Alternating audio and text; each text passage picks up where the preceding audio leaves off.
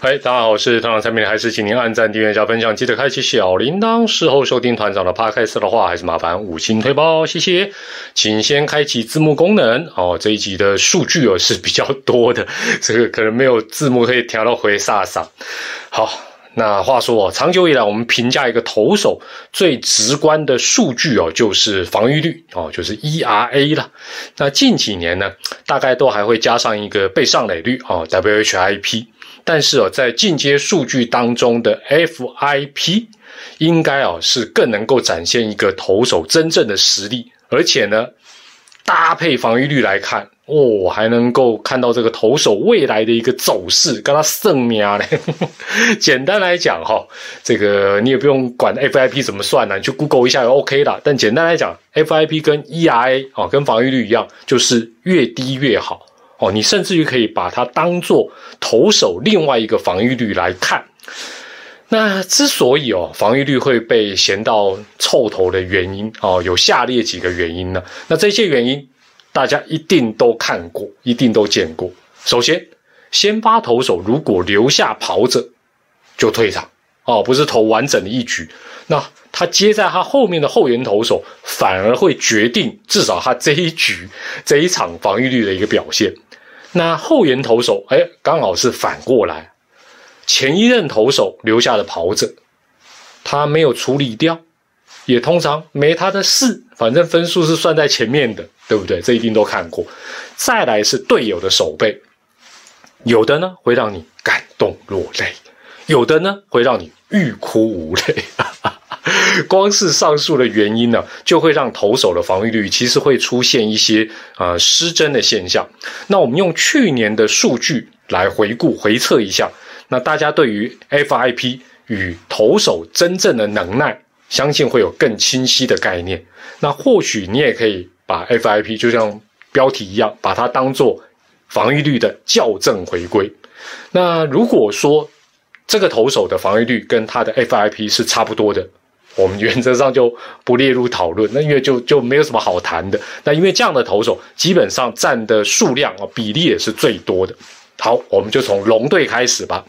首先是徐若曦，徐若曦去年的防御率三点一一，但是他的 FIP 只有一点八六，这表示什么？表示这名新秀的离天花板还非常的远。但是他能不能够整季出赛，然后保持？那么强大的一个威力，这都还要经过比赛跟时间的一个验证。第二个是林毅达，林毅达呢，去年防御率是四点七三，那 FIP 是三点一五，哇，这落差也不小。那这也表示他今年有机会让账面的成绩，特别是防御率应该会更漂亮。那特别提一下这个布里汉，布里汉呢，去年的防御率是零点六哦，零点六不到一，那 FIP 是二点四零。当然，他投一投就跑掉嘛，啊，去去韩国这样子。那你能想象一个先发型的投手，先发型的投手，然后在中职整季他的防御率是不到一的零点六吗？还是会不会觉得他的 FIP 二点四零比较像他真正应该有的防御率的那个合理的表现？那龙队呢？包括陈冠伟、刘家凯这两位，则是反过来，他是 FIP 比 ERA 高很多。那这在后援投手里面呢，基本上是比较常见。那今年呢，啊，这两位会不会成绩往下走？当然指的是防御率的部分，大家也不妨留意一下。但必须强调一下，这真的没有绝对的。哦，这这真的不是说哦，这这样两个数据摆在那就会看得到接下来会怎么样？那因为这个数据一方面它根本是去年球季的，那团长还是先打一下预防针呢。好好，第二个我们来看宇宙帮。说到宇宙帮呢，球迷最同情的不外乎是罗莉跟陈世鹏。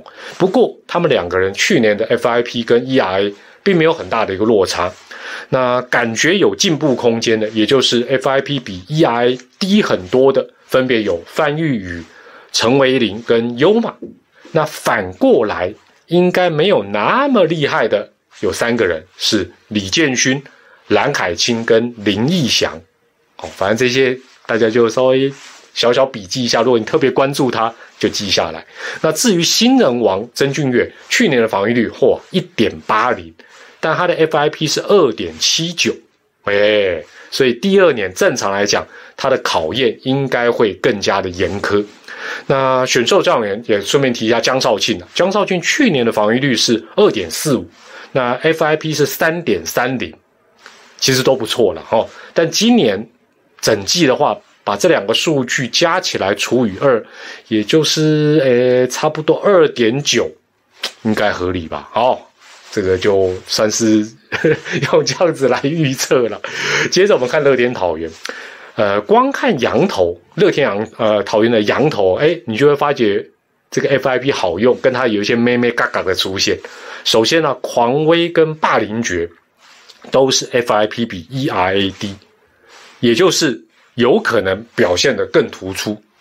那豪进是这两个数据相差不会太多，所以呢，乐天直接沿用这三位羊头，基本上是很合理的。很科学的，那陈冠宇啊，去年的表现当然有点失去，有失状元身价。那他去年防御率高达六点五二，FIP 五点三九。那你会说，呃，五点三九高的吓死人。对了，但是从趋势来看，至少是六点多到五点多。趋势来看，那包括热身赛，哎，你会发觉层层白旧应该只是失常而已哦。所以从这个趋势还是可以看出一些脉络。那王义正。呃，也有点类似的状况，那就当然要看看他今年能不能够重振雄风了。那乐天投手群有可能过誉的，就是数据可能有偏差的，尤朝伟、乡长、黄子鹏。哦，那当然了，这三个人也是实力派的啦。哈，好，那今年都可以来关注。再来看南霸天，极可能呢投开幕战的胡志伟，去年的防御率四点七四，比较高。但他的 FIP 只有三点三零，那你会不会觉得三点三零跟胡志伟是比较速配、比较匹配？那布雷克去年防御率一点八三，FIP 是二点七二。说真的，就算防御率是二点七二，一样在去年投手防御率排行榜前三名。那狮队主力投手当中哦，FIP 比 ERA 高的还不少。哦，就是趋势可能会走往坏的方面，像陈运文、吴成玉、刘轩达、郑军人。不过，就如前面所讲的，这在局数比较少的后援投手是比较容易出现，不代表他们今年一定会如何如何。哈，那最后我们来看卫冕的爪爪，先看左右护法吧。防御率王德保拉去年的防御率是一点七七，FIP 是二点二六。假设了，我们就退一万步想，二点二六才是快乐宝拉的真正的实力。哇，这个数字还是香的不得了啊！那泰迪去年的防御率一点一八，FIP 是一点八七，都是一字头的，都是一字头的。你说爪爪不挖他要挖谁？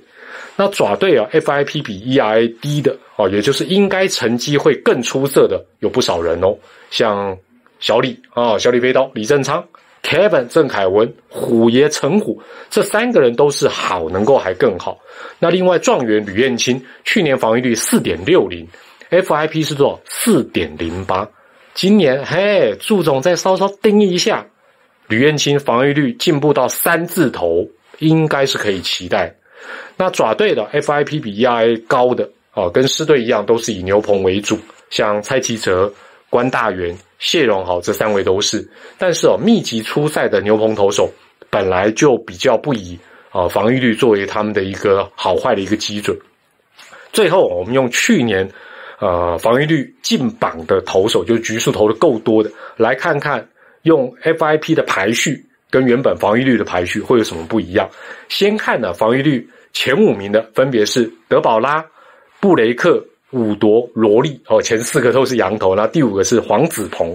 那如果用 FIP 来排序，是德保拉、布雷克这两个完全没变，但是呢，排第三的变罗利，排第四的是伍铎，两个人做了一个对调，排第五的窜出来是郑凯文，哎。这时候，特别是爪迷，会不会感觉到，嗯，FIP 这个进阶数据好像更客观精准呢？尤其是针对先发型的投手。那或许哦，今年这个到时候提醒一下团长了。我们上半季结束之后，就立刻来做回测，然后用这个来展望下半季，应该会有更进一步、更好用的一些发现。那也欢迎大家用留言跟我们分享你对啊这一集节目的一些看法。我是团长蔡明黎，也祝大家健康、开心、平安。我们下回再见，拜拜。